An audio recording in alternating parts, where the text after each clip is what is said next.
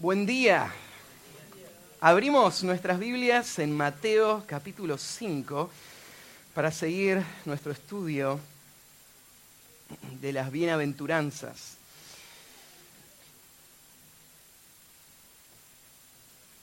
Estamos en el Sermón del Monte, donde Cristo está enseñando a sus discípulos cómo se ve la vida de aquellos que son parte de su reino. Nosotros podríamos decir que todo lo que hay en el Sermón del Monte describe cómo se debería ver la vida de un verdadero hijo de Dios. Y dijimos que lo que hace la diferencia con el sistema religioso que había en ese tiempo es que Cristo no está hablando solamente de una serie de reglas que deben cumplir. Él está hablando de una vida totalmente nueva, una vida transformada por el poder de Dios, una vida transformada a través del nuevo nacimiento, que va a ser posible que el pueblo de, de Cristo pueda vivir las demandas de Dios. Entonces, vamos a ver que el sermón tiene muchas aplicaciones prácticas de cómo tiene que verse en el día a día la vida de un creyente. Pero Jesús no arranca ahí. Jesús arranca mostrando cómo es el carácter del creyente. ¿Qué hay en el corazón de un hombre y una mujer que pueden vivir la vida que Dios demanda? Y eso es lo que tenemos en esta primera sección del sermón que llamamos las bienaventuranzas. Dijimos que esta serie de descripciones del carácter del hombre y la mujer de Dios, de la vida de un verdadero creyente, están todas eh, unidas unas con otras. Como si fuese a ser, dijimos, un collar de perlas. Una verdad preciosa sigue a la que venía antes. Entonces, si vos venís siguiendo el pensamiento que Cristo está explicando y, está enseñando, hay una perfecta relación lógica de un concepto al siguiente. Déjenme leer el pasaje y vamos a arrancar de nuevo del versículo 1 para que unamos estas piezas y veamos la bienaventuranza que hoy nos toca, que sería la cuarta, pero a la luz de las anteriores. ¿sí? Comenzamos en el versículo 1. Viendo la multitud, subió al monte y sentándose vinieron a él sus discípulos. Y abriendo su boca les enseñaba diciendo, Bienaventurados los pobres en espíritu, porque de ellos es el reino de los cielos. Bienaventurados los que lloran, porque ellos recibirán consolación. Bienaventurados los mansos, porque ellos recibirán la tierra por heredad. Bienaventurados los que tienen hambre y sed de justicia, porque ellos serán saciados. En esa secuencia lógica Jesús arrancó con la primera bienaventuranza diciendo que son súper felices los que son pobres en espíritu. O sea, estas personas que se dan cuenta de su verdadera condición espiritual esas personas que se ven como Dios los ve y ven que están en total bancarrota espiritual, que no tienen nada que aportar y que ellos nunca podrían hacerse dignos del reino. Y entonces ellos vienen a Cristo como mendigos, esperando en la gracia y la misericordia de Dios, porque ellos no pueden ganar el favor de Dios. Súper felices los pobres. Claro, y la pobreza, esa, esa conciencia de verme como Dios me ve y verme totalmente vacío y perdido, me lleva al segundo paso, que es a llorar, a llorar por mi condición, a quebrarme delante de Dios y ver mi pecado y responder emocionalmente con un corazón quebrado delante de Dios. Esto no es solamente información, esto es una vida que, que ve las implicancias de estar perdido, que ve las implicancias de ser un pecador y que no puede hacer nada y entonces llora. En tercer lugar, hablamos la semana pasada de los mansos. Claro, y esta es una persona que como se ve totalmente pobre y vacío y llora por su pecado, él va a someterse a la voluntad de Dios en una manera humilde, dependiente entendiendo que, Él no tiene nada que reclamarle a Dios y viviendo en este mundo con la, humildad de uno que es dependiente del favor de Dios. Este sería el manso. Y hoy vamos a ver el cuarto, que son bienaventurados los que tienen hambre y sed de justicia. O sea, esa persona que es pobre, que llora y que se sujeta, esta persona es una persona que también va a tener un apetito de que su vida sea llenada con la santidad de Dios, con la justicia de Dios. Y estos que son pobres y no tienen nada, a través de este apetito, la promesa que vamos a ver hoy es que ellos van a ser satisfechos y ellos van a ser llenados. Esta bienaventuranza marca un, un, punto de quiebre, porque hasta ahora lo que veíamos en esas primeras tres fue una persona que no puede hacer nada, totalmente perdido y dependiente de Dios. Pero en este, en esta bienaventuranza, tiene esta bienaventuranza un aspecto positivo y es el comienzo de la solución a ese problema. Porque lo que tan desesperadamente necesita un pobre, uno que llora y un manso, es la justicia de Dios. Y en este pasaje vamos a ver cómo esta persona siente la necesidad, el deseo por encontrar la solución a ese gran problema que él tiene. Cuando estudiemos ahora este pasaje que dice que son súper felices los que tienen hambre y sed de justicia, vos vas a poder mirarte a la luz de este pasaje y ver si vos sos uno de los que va a disfrutar de los beneficios del reino o no. Porque solamente los que tienen hambre y sed de justicia van a disfrutar de pertenecer y vivir las bendiciones de este rey. Ahora, si vos sos de los que tienen hambre y sed de justicia, escuchando la enseñanza de hoy, lo que yo oro que el Señor pueda hacer es que te exponga, exponga tu corazón esta, esta verdad que vamos a estudiar y pueda volver a alinear en tu vida cristiana cuáles son las prioridades de un hijo de Dios. Y si esa hambre y sed de justicia están, lo que oro es que el Señor pueda hacer que sea todo lo que Dios espera que sea. Que tu vida sea la vida de uno que refleje este deseo desesperado por tener eso que desde un inicio en tu vida cristiana vos sabías que era el eje y el llamado por el cual vos te estás estirando. Y espero que el Señor haga eso en nuestra iglesia también esta mañana. Así que el, título que estamos viendo de toda la serie es Los bendecidos del rey. ¿sí? Eso es lo que estamos viendo de las bienaventuranzas.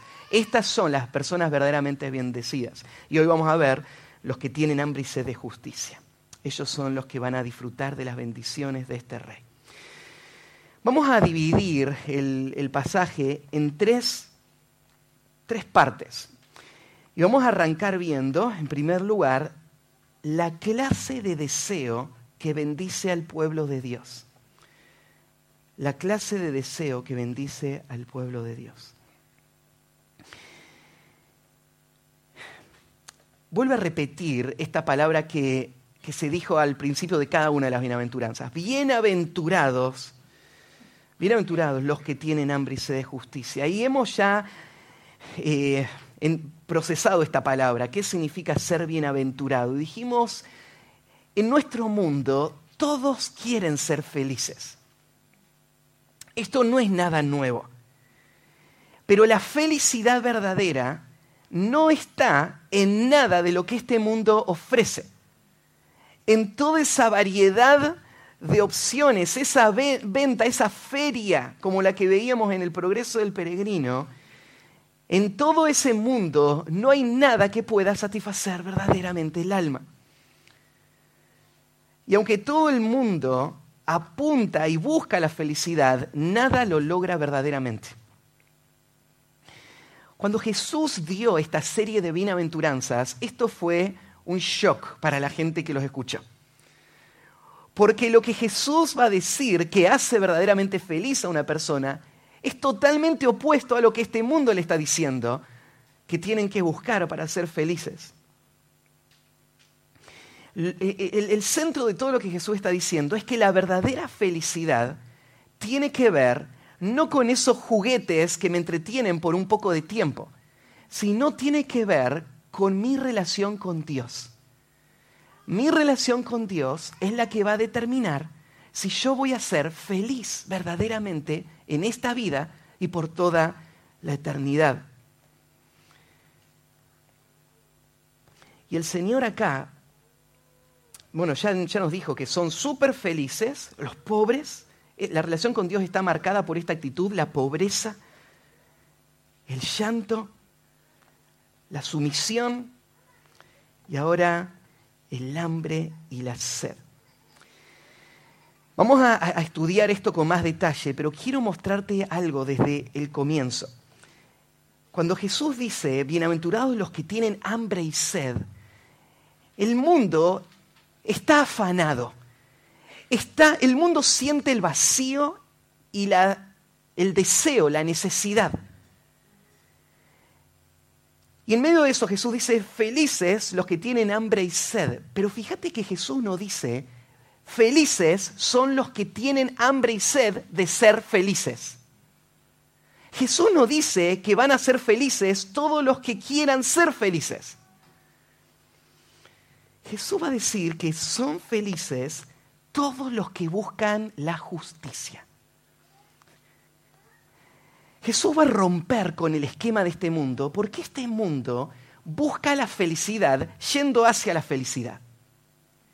Es como un, algunos comentaristas lo han señalado como un enfermo que quiere que se alivie el dolor.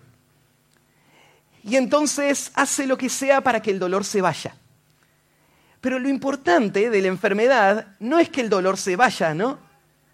es descubrir la causa y tratar el problema.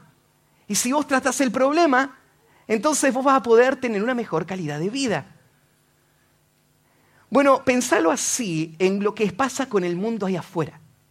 El mundo quiere la felicidad, pero sin arreglar el problema que no le permite ser feliz. Y de esa manera nunca van a tener felicidad van a vivir vidas insatisfechas, corriendo atrás del viento todo el tiempo. Y van a terminar en donde está el llanto y el crujir de dientes por toda la eternidad. La felicidad no se, no se logra buscando la felicidad. La felicidad se logra buscando la justicia. Y cuando tengo la justicia, tengo también la felicidad la felicidad suprema, la felicidad completa, la felicidad eterna. Por eso es que Jesús dice, sumamente felices. Él no está hablando acerca de esas cosas superficiales y temporales que te hacen feliz por un momento en este mundo. Él está hablando de la verdadera felicidad. Y por eso Él va a ir en contramano de todo el sistema y Él va a decir, son súper felices los que tienen hambre y sed. Súper felices son las personas que tienen un deseo que les controla completamente, que les empuja y no les deja estar tranquilos hasta haber obtenido eso que tan desesperadamente quieren. Nadie que no tenga ese deseo va jamás a encontrar la felicidad. Porque la felicidad verdadera y eterna está ligada a un deseo que hay en el corazón. Al describir este deseo, Jesús usa las dos formas de deseos más naturales que hay. El hambre y la sed. No hay hombre en el mundo que no pueda relacionarse con este concepto. Todos sabemos lo que es tener hambre y sed. Pero quiero que entiendas cómo Jesús lo está eh, tratando esto. La verdad es que la mayoría de nosotros no sabemos lo que es tener hambre o sed. Pues sí, sí, todos los días tengo hambre. Sí, pero tenés hambre porque, no sé, son las 2 de la tarde y todavía no llegaste a casa para almorzar. O sea, tenés, tenés hambre porque mm, tu estómago te está empezando a pedir. Pero cuando Jesús usa esta palabra de tener hambre, esta palabra no tiene que ver con el placer de la comida y el deseo por comer. Tiene que ver con una necesidad biológica sin lo cual, si vos no satisfaces esa necesidad, vas a morir. Tiene que ver con la necesidad desesperada de meter en tu organismo la energía que tu organismo necesita para seguir funcionando. O sea, tener hambre, por ejemplo, se usa esta palabra cuando, ¿se acuerdan? Estudiamos en el capítulo 4 que Jesús estuvo 40 días en el desierto siendo tentado por Satanás y después de esos 40 días tuvo hambre. Pero vos entendés el cuadro.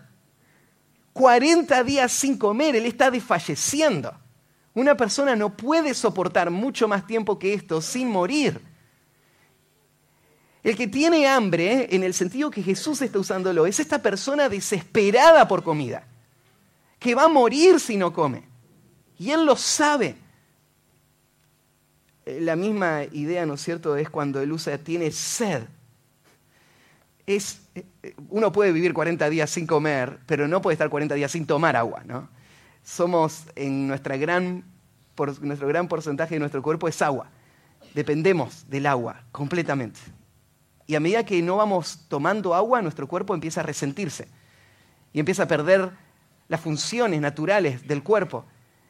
Y, llega un momento, ¿no es cierto?, que, todo tu, organismo se confunde, se, se, pierde, ¿no es cierto?, y se eh, termina muriendo. El que tiene sed muchas veces eh, tenemos estos cuadros, digo, nosotros nunca lo experimentamos, nunca estuviste con este grado de sed probablemente, donde estuviste días sin tomar nada de agua y donde vos estás desesperado, pero vos eh, has visto películas, ¿no es cierto? O tenés suficiente información para hacer ese cuadro. De eso está hablando Jesús. El que tiene sed acá es una persona como las que en el Antiguo Testamento tenían sed que habían cruzado el desierto, ¿no es cierto? Y no encontraban agua y no encontraban agua y pasaban los días y no había dónde llegar y están desesperados. Y cuando ven el agua de lejos van a correr, ¿no es cierto? Y meter su cabeza ahí en, el, en la fuente de agua y tomar todo lo que puedan porque estaban por morir. Este es el que tiene sed. Por eso, hambre y sed acá se refieren a un sentir profundo en el secreto del corazón de una profunda necesidad.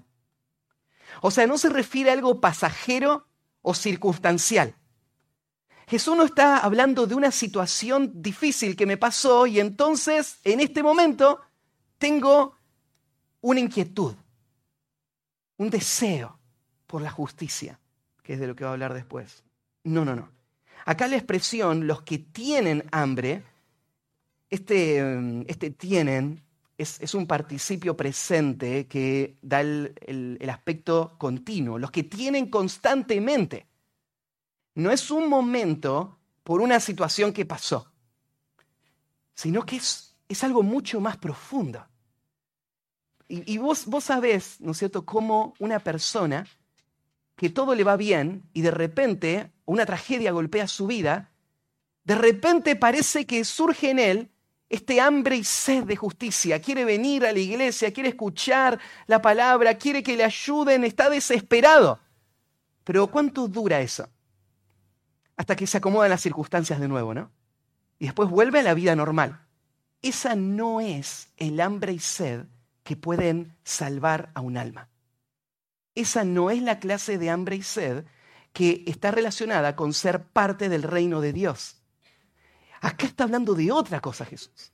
Está hablando de algo profundo en el corazón que es constante que controla todo el ser y que hace que lleve a esa persona ese estado de desesperación por obtener aquello sin lo cual va a perecer.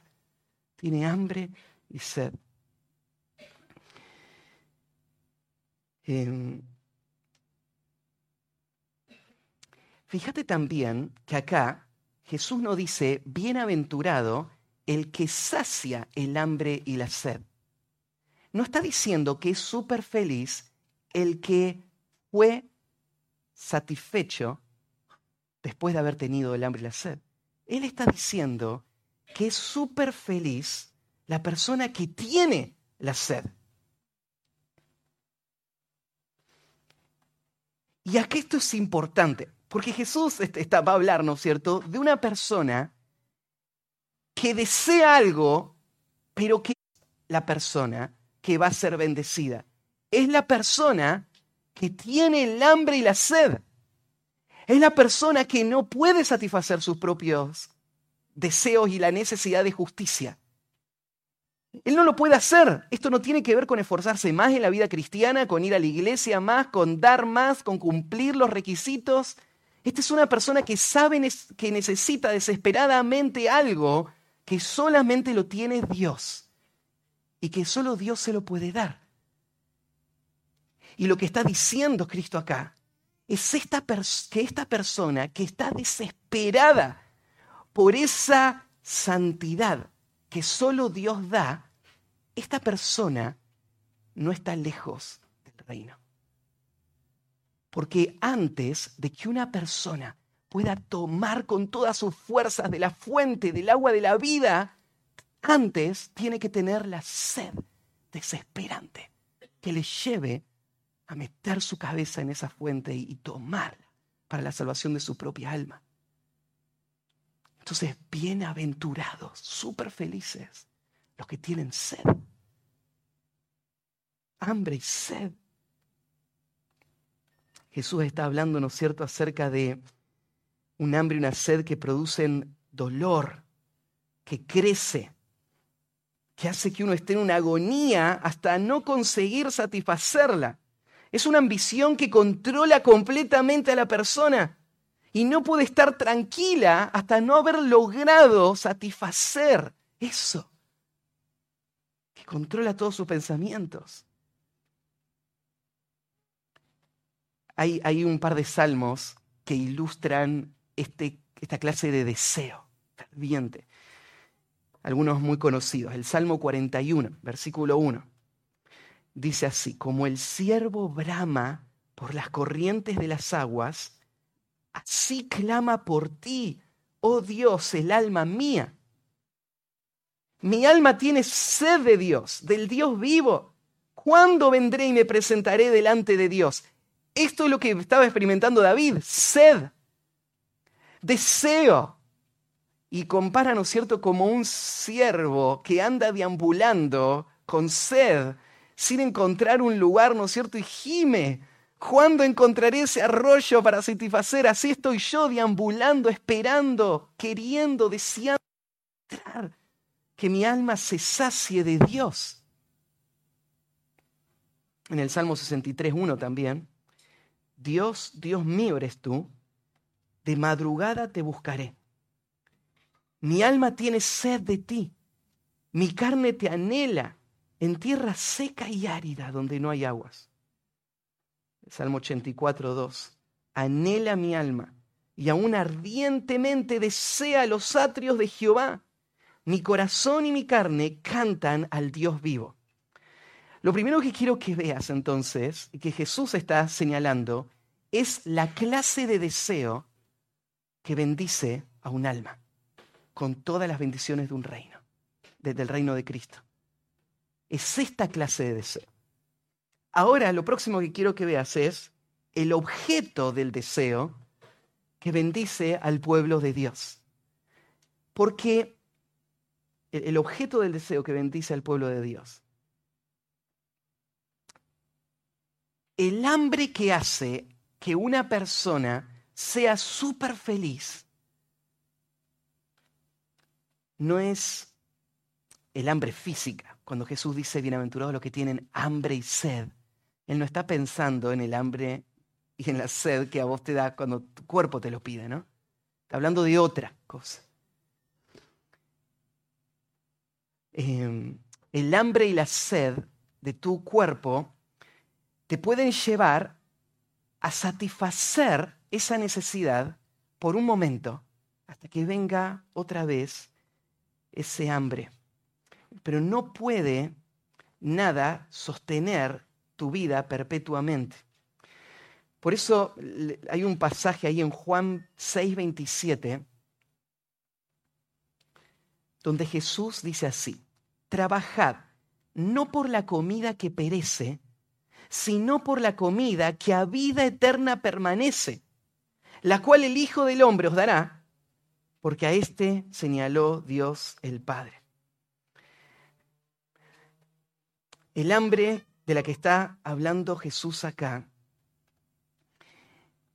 tiene que ver no con las cosas de este mundo, y con esos apetitos carnales que pueden satisfacerse momentáneamente, sino que está hablando de un hambre que me va a llevar a encontrar la satisfacción en una salvación eterna.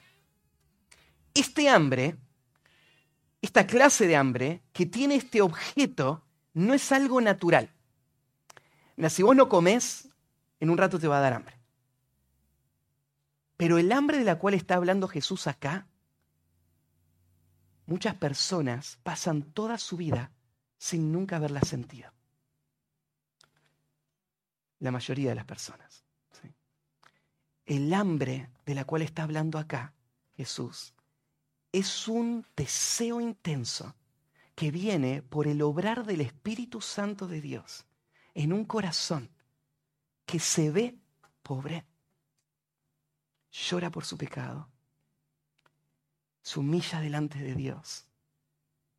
Y ahora siente este anhelo que no puede satisfacer con nada en este mundo, nada le va a hacer feliz, nada que este mundo ofrezca, solamente esto.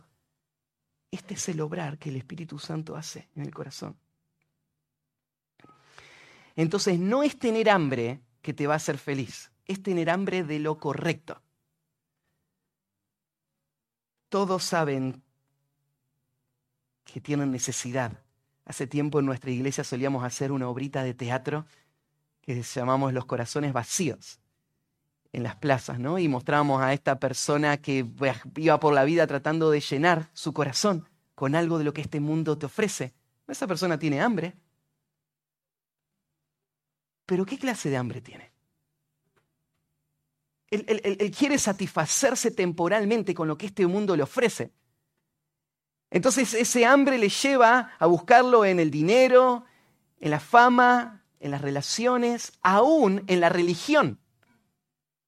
Mucha gente va a la iglesia, pero ¿qué está buscando en la iglesia? ¿Qué apetito es el que están tratando de satisfacer? Es solo un hambre temporal por las cosas de este mundo. No tiene que ver con este quebranto y este deseo de justicia, tiene que ver solamente con usar a Dios para que le sirva como una herramienta para satisfacer esos apetitos que él tiene.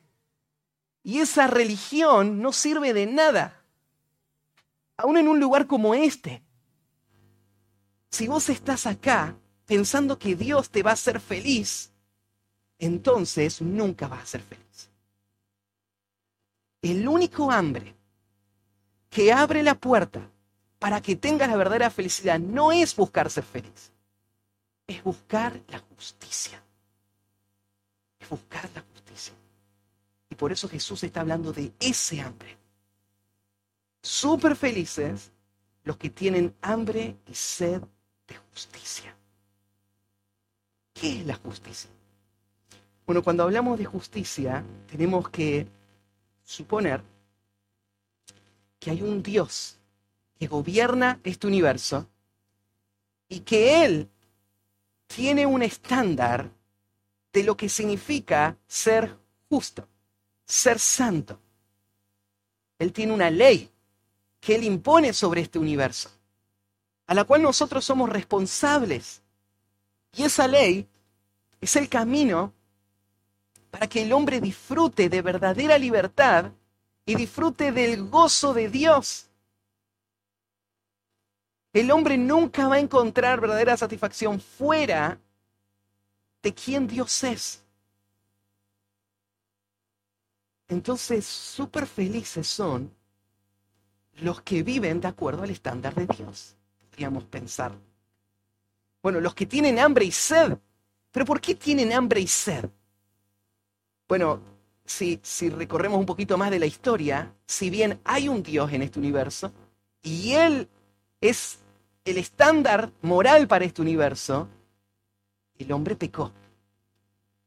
Y nosotros desde que nacemos estamos afectados por el pecado, que corrompe y contamina todo nuestro ser y hace que sea imposible que yo viva una vida de justicia, alejando de mí entonces de forma inevitable toda posibilidad de descubrir y disfrutar de la gracia de Dios en mi vida y disfrutar de los beneficios de Dios, porque fuera de la vida justa no hay nada bueno. En la rebeldía contra Dios solo hay perdición y destrucción. Y yo nací así, nací pobre, nací sin nada. Y, y nada que yo pueda aportar. Mi única esperanza para que yo tenga esa justicia que tan desesperadamente necesito para tener una relación con Dios y disfrutar de, Dios para siempre, la única esperanza es que Dios obre esta justicia en mí. La única esperanza es esa. Mi esperanza no está en mi esfuerzo. Yo no soy justo. No puedo producir justicia. Mis obras, mis mejores obras, son como trapo de inmundicia para Dios. Yo no puedo ganarme. No, no puedo caminar en el camino que Dios estableció. Soy un fracaso. Soy un pecador. Entonces mi única esperanza es Dios. Es que Él me haga justo. Es que Él cambie mi corazón de tal manera que todo mi pecado sea borrado, destruido para siempre, y yo sea declarado justo y que Él haga una obra tan profunda en mi ser que yo pueda vivir una vida cada día que refleje su justicia. Eso es el mayor bien que el hombre jamás podría, al cual jamás podría aspirar. Vivir una vida de justicia. Pero vos no lo podés tener. No lo podés tener con tus propias fuerzas. Y ahí es donde entra este hombre que tiene hambre y sed de justicia. ¿Qué es entonces tener hambre y sed de justicia? Es cuando el Espíritu Santo obra en un corazón y le deja ver su condición. Y le muestra la gloria de Dios en la faz de Jesucristo. Y esta persona ansía con todo su ser por haber sido creado para esto. Él quiere tener comunión con Dios, con un Dios santo. Y Él quiere vivir la vida de Dios. Él quiere poder reflejar en su vida las demandas de ese Dios santo para poder llevarle gloria a Él y disfrutar de Él para siempre. Esto en el corazón es un milagro, porque nuestro corazón es por naturaleza rebelde y solo pensamos en nosotros. Pero cuando un hombre tiene hambre y sed de justicia, él es bienaventurado. Podríamos pensar entonces en este, este deseo por la justicia en cuatro conceptos. ¿Qué desea un hombre que tiene hambre y sed de justicia? En primer lugar, desea, desea la justicia es desear una relación correcta con Dios. El que tiene hambre y sed de justicia desea que su relación con Dios sea restaurada. Tal como un día Adán y Eva caminaron en el huerto en perfecta comunión con Dios y Dios era todo para ellos y la fuente de todo bien. El que tiene hambre y sed de justicia, lo que desea es que Dios haga esto de nuevo en mi ser para que yo pueda caminar a su lado en justicia. En segundo lugar, desear la justicia es desear ser considerado justo por Dios. Desear la justicia tiene que ver con desear que Dios me dé su justicia. Como yo explicaba antes, desear la justicia no tiene que ver con esforzarme para mostrarle a Dios de que sí soy justo. Porque esa es una falsa justicia. Eso es hipocresía solamente. Eso nunca va a llevarte a caminar una vida que Dios apruebe. Lo que vos necesitas es la justicia que Dios da. Por eso, el que tiene hambre y sed de justicia verdadera, tiene el hambre y la sed de la justicia que Dios da. Y Dios hace justo al hombre por medio de la fe. La justicia que salva no es el esfuerzo del hombre, sino que es es la confianza en Dios y en la obra que Cristo hizo, el canal por el cual Dios declara justo un hombre que antes estaba perdido. El, hambre y la justicia tiene que ver con eso, con querer que Dios me trate como justo, que me dé su justicia. En tercer lugar, desear la justicia es más que solamente querer que Dios me tenga por justo, tiene que ver con querer ser justo. Desear la justicia es desear vivir de forma justa delante de Dios. El que desea la justicia no solamente dice, bueno, yo quiero, Señor, que vos me veas como justo y me dejes entrar al cielo, pero acá en la tierra voy a seguir viviendo una vida de pecado abierto. Esta persona nunca deseó la justicia. Lo que deseó fue el cielo. Lo que deseó fue que Dios alimente sus apetitos. Él pensó en todo lo que este mundo le ofrece, solamente que proyectado a la eternidad en su máxima expresión, yo quiero eso. Pero él nunca deseó la justicia. El que desea la justicia es una persona que desea la justicia de una forma práctica. Él quiere vivir en justicia.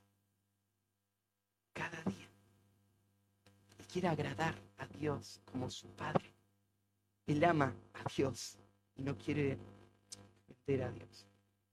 Y en cuarto lugar, podríamos pensar también desear la justicia es desear ver una restauración a la justicia en la vida de otros. Un hombre que tiene hambre y sed de justicia lo piensa en relación a su propia relación con Dios, pero lo piensa también en relación a este mundo que fue creado para llevarle gloria a Dios. Y él quiere que la justicia sea como un mar que llena toda la tierra. Él quiere un mundo transformado para que sea Dios glorificado en esa justicia que tanto Él ama. Él, él se siente incómodo en un mundo de corrupción. Él quiere la justicia. Pero Él no va a tratar de cambiar este mundo para que refleje la justicia de Dios, porque eso no puede hacerlo. Él va a tratar de llevar el Evangelio a este mundo, porque lo único que puede traer justicia verdadera a este mundo es, la, es el nuevo nacimiento. Hoy hay un, si, ustedes leen comentarios de este pasaje, hay predicadores que agarran este pasaje y dice, los que entran al reino son los que aman la justicia y eso significa que tenemos que pelear por la justicia social como iglesia tenemos que levantarnos para que en nuestro país haya igualdad y que no haya ricos y pobres, sino que todos tengan igualdad de, oportunidades, igualdad de bienes y que haya justicia. Eso es absurdo.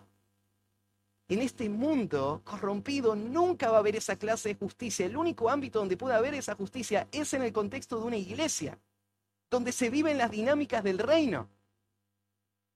Y entonces nuestra misión no es cambiar el gobierno ni cambiar la sociedad, nuestra misión es rescatarles del reino de las tinieblas y traerlos al reino de su amado Hijo para que vivan en justicia. Nuestro objetivo es que todas las naciones sean discipuladas y todas las personas sean salvadas. Y entonces la justicia se vea en la iglesia, en el mundo entero. Pero no viene a través de marchas, protestas, presidentes cristianos, no viene a través de nada de eso la justicia en este mundo, viene a través de la salvación. Entonces esos cuatro conceptos, o podríamos también pensar en la justicia que este hombre desea en, en tres categorías. ¿sí? La justicia que este hombre desea está relacionada con la justificación, o sea, el perdón que recibimos, por la que fuimos sacados de la condena del pecado.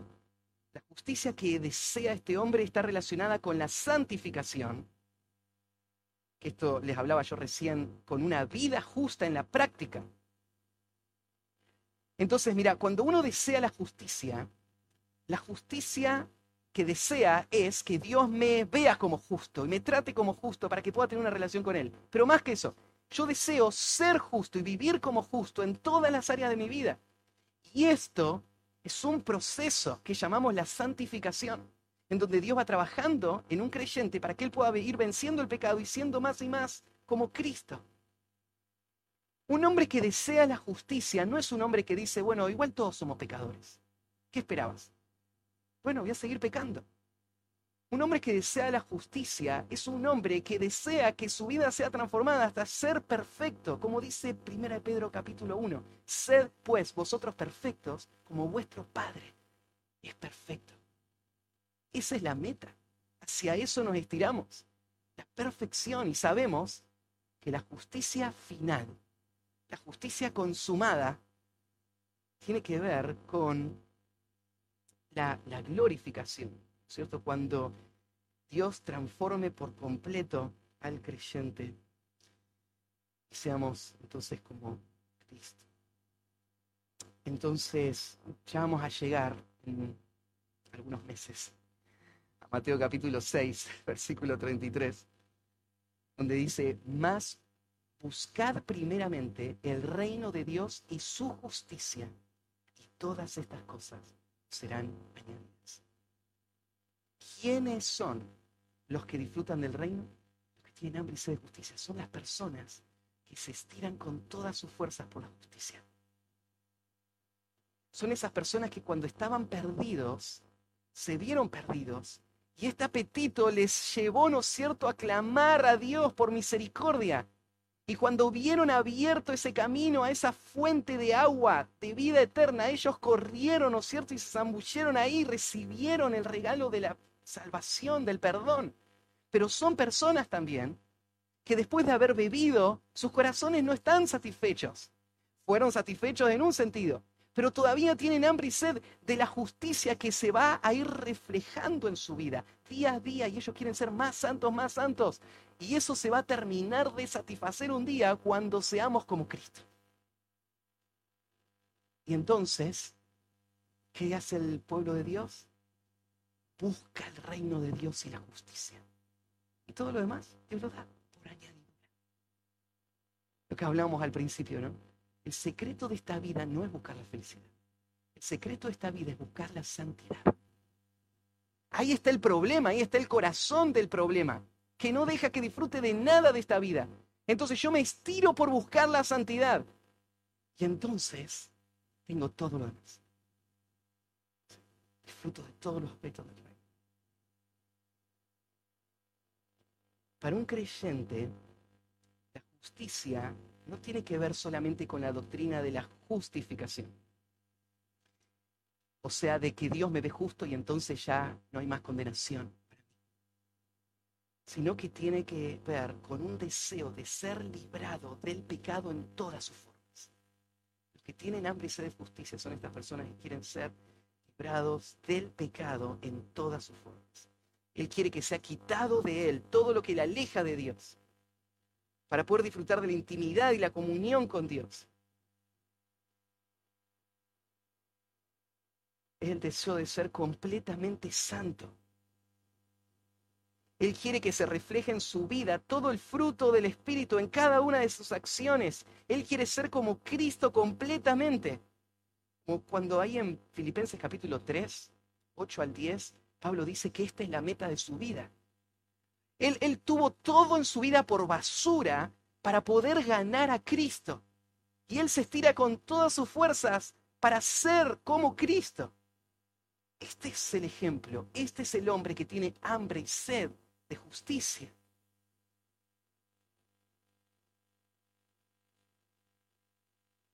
Entonces, vimos en primer lugar la clase de deseo que bendice al pueblo de Dios. No es este deseo temporal, superficial, es este deseo profundo que pone el Espíritu Santo en un hombre y una mujer que ven que en Cristo está su única esperanza. Después vimos el objeto del deseo. Lo que deseamos con tanto fervor es la santidad y la justicia. Y ahora vamos a ver el resultado del deseo que bendice al pueblo de Dios. Cuando está ese deseo, ¿qué va a pasar? Lo que tenemos acá es una promesa del Señor para todos los que tienen este hambre y esta sed. Y la promesa es que si vos tenés este hambre y esta sed, vas a ser satisfecho. Dios. La satisfacción es la promesa. La vida cristiana no es una vida de insatisfacción, renuncia. Todo lo, contrario, la vida cristiana es la única forma de vida que va a traer satisfacción real y permanente. Entonces, fíjate la expresión, ellos serán saciados, muestra esta relación entre el hambre que viene primero y la bendición que viene después. Sin hambre no va a haber nada. La expresión, fíjate, en primer lugar usa esta expresión porque, porque ellos recibirán las, la, perdón, ellos serán saciados. Este porque nos dice la razón por esa bendición que antes nos habló. ¿Por qué son tan benditas estas personas? ¿En qué radica esa gran alegría? Y acá viene la explicación, porque ellos son tan felices porque ellos, y, en griego, mira, aparece el pronombre personal Em, que no tendría que estar. El, verbo por sí solo podría dar este mismo sentido, pero el griego lo agrega para dar énfasis. Lo, agregó el Señor, perdón. No hacía falta, pero el Señor lo puso para poner un subrayar esta palabra. Ellos, ellos y solo ellos, ellos van a ser saciados. La palabra, acá el verbo que, se usa acá es un verbo que está en voz pasiva, mostrando de que es otro el que lo va a hacer. El, sujeto es el que recibe la acción, no es el que causa la acción. Él no se sacia a sí mismo, él va a ser saciado. Y este verbo también está en tiempo futuro, mostrando esta relación. Primero viene el hambre y la sed y después viene la satisfacción completa. La palabra saciar acá se usa en Mateo y en los evangelios constantemente para mostrar el estado de una persona que tenía hambre y que comió todo lo que quería, ¿no es cierto? Y suficiente acá, por ejemplo, se usa en Mateo 14, 20 para el día cuando Jesús alimentó a, la multitud y comieron todos hasta saciarse. Comieron todo lo que necesitaban y sobró mucho más. No, la provisión de Dios no fue mezquina, no fue tacaña, sino que fue abundante y sobró. Y esta es la idea, ellos van a ser saciados, ellos lo van a tener, ellos van a tener lo que tanto desean. Hermanos, ¿no es esto una promesa preciosa del Señor? Que ese deseo insaciable que hay en tu corazón, ese dolor, ese clamor que hay en tu ser, como Pablo decía, Miserable mí, ¿quién me librará de este cuerpo de muerte? ¿Cuándo va a desaparecer el pecado de mi vida? ¿Cuándo voy a ser como Cristo? ¿Cuándo? ¿No es una gran promesa? Serán saciados. Todos los que tengan este deseo, el Señor va a cumplir esta promesa. Y ellos van a ser Cristo. Ahora tienen hambre, en el futuro se saciarán. Salmo 145, 9 dice así Dice así, cumplirá el deseo de los que le temen. oirá a sí mismo el clamor de ellos y los salvará. Y es que Dios no echa fuera a ninguno que viene con hambre y sed de justicia a buscar en Él ser satisfecho, sino que todos los recursos de Dios están ahí disponibles y Él va a satisfacer, mucho más allá de nuestra imaginación. ¿Qué significa que serán saciados? Cuando este pecador perdido siente ese deseo en su ser y viene a esa fuente y encuentra en Cristo la salvación de su alma, ¿qué significa que va a ser saciado? Bueno, en primer lugar, significa que va a recibir automáticamente la justificación y va a ser hecho justo delante de Dios.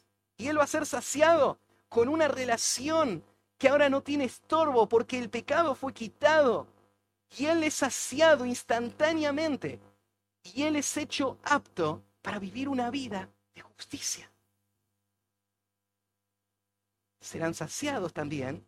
Significa que el Señor va a limpiar a este creyente de todos sus pecados hasta que sea igual a Cristo. No es en un instante como la justificación, sino que es en un proceso, porque esto es la santificación. Y a medida que este creyente lucha con el pecado, él va venciendo el pecado y la promesa es, será saciado. No vas a ser defraudado, no vas a ser agobiado por tu pecado y destruido por tu pecado. El Señor va a cumplir esta promesa, Él te va a ser santo, va a ser saciado. Y será saciado significa que va a ser saciado en la gloria futura. Cuando en un instante, cuando aparezca el Señor, sea transformado inmediatamente y vaya y pase a ser como Cristo por toda la eternidad. Bienaventurados los que tienen hambre y sed de justicia, porque ellos serán saciados. O sea, no solo el perdido tiene hambre y sed, el creyente tiene hambre y sed. Y esto es como una paradoja, ¿no? Porque el creyente, el que estaba perdido, tuvo hambre y sed y vino a Cristo y fue saciado y ahora tiene la salvación, pero ahora sigue teniendo hambre y sed. ¿Por qué tiene hambre y sed? Porque él quiere ser justo en su vida práctica cada día. Y entonces él empieza a luchar con el pecado y la promesa es, si yo tengo hambre y sed, voy a ser saciado.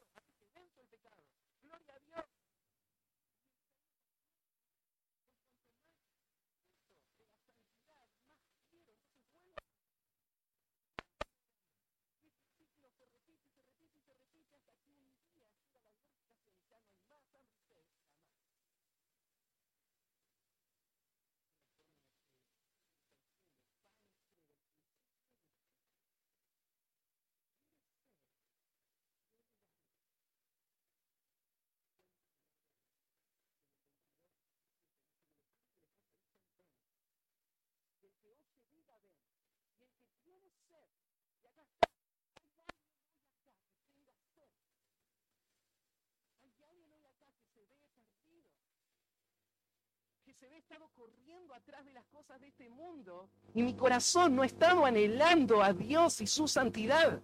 Pero en este momento, a través de la predicación, vos estás sintiendo en tu corazón esta pasión y este deseo por la justicia y la santidad. Y esta es la palabra para vos. El que tiene sed, venga. El que quiera, tome del agua de la vida acá está. Tomad el agua de la vida. Cristo ya pagó por todos tus pecados. Y Él te llama a venir a Él. Arrepentite de tu pecado. Confía en Cristo, en su obra por, por vos, para tu salvación. Y Él va a satisfacer todos los anhelos de tu ser. Como dice Isaías 55, versículo 1, a todos los sedientos, venid a las aguas. A los que no tienen dinero, venid comprad y comed, venid y comprad sin dinero y sin precio vino y leche. ¿Por qué gastáis el dinero en lo que no es pan y vuestro trabajo en lo que no sacia?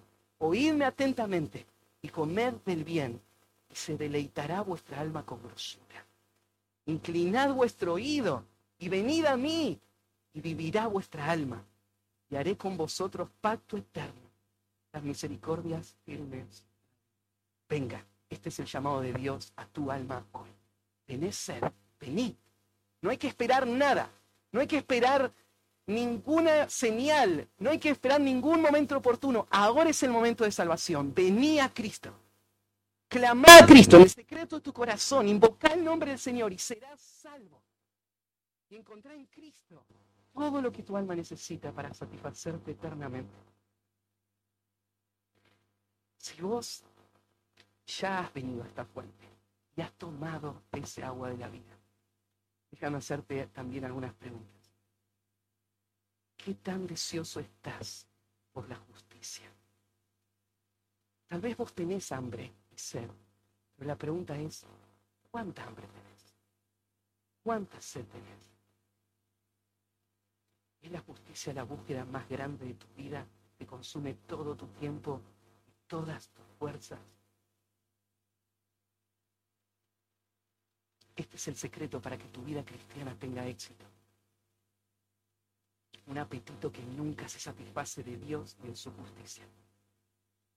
Si vos no tenés este deseo en esta forma, déjame preguntarte, ¿qué pasó? ¿Quién te lo robó? ¿Cómo lo perdiste? Jeremías 2.13 dice así, porque dos males ha hecho mi pueblo. Me dejaron a mí fuente de agua viva, cavaron para sí cisternas, cisternas rotas que no retienen el agua.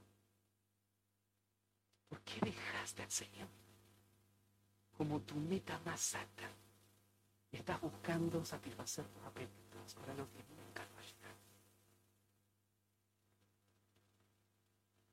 ¿Hay un descontento con tu estado espiritual actual? Debería haberlo. Porque Jesús dijo que son súper felices los que tienen hambre y sed. ¿O estás satisfecho con tu vida espiritual? ¿Estás cómodo donde estás ahora? La justicia de Dios es tan asombrosa que nunca se alcanza. Y siempre quieres más. ¿Es esto lo que marca tu vida espiritual? ¿Tenés un deseo insaciable por la palabra? ¿Estás tratando de tener la palabra con todo tu ser?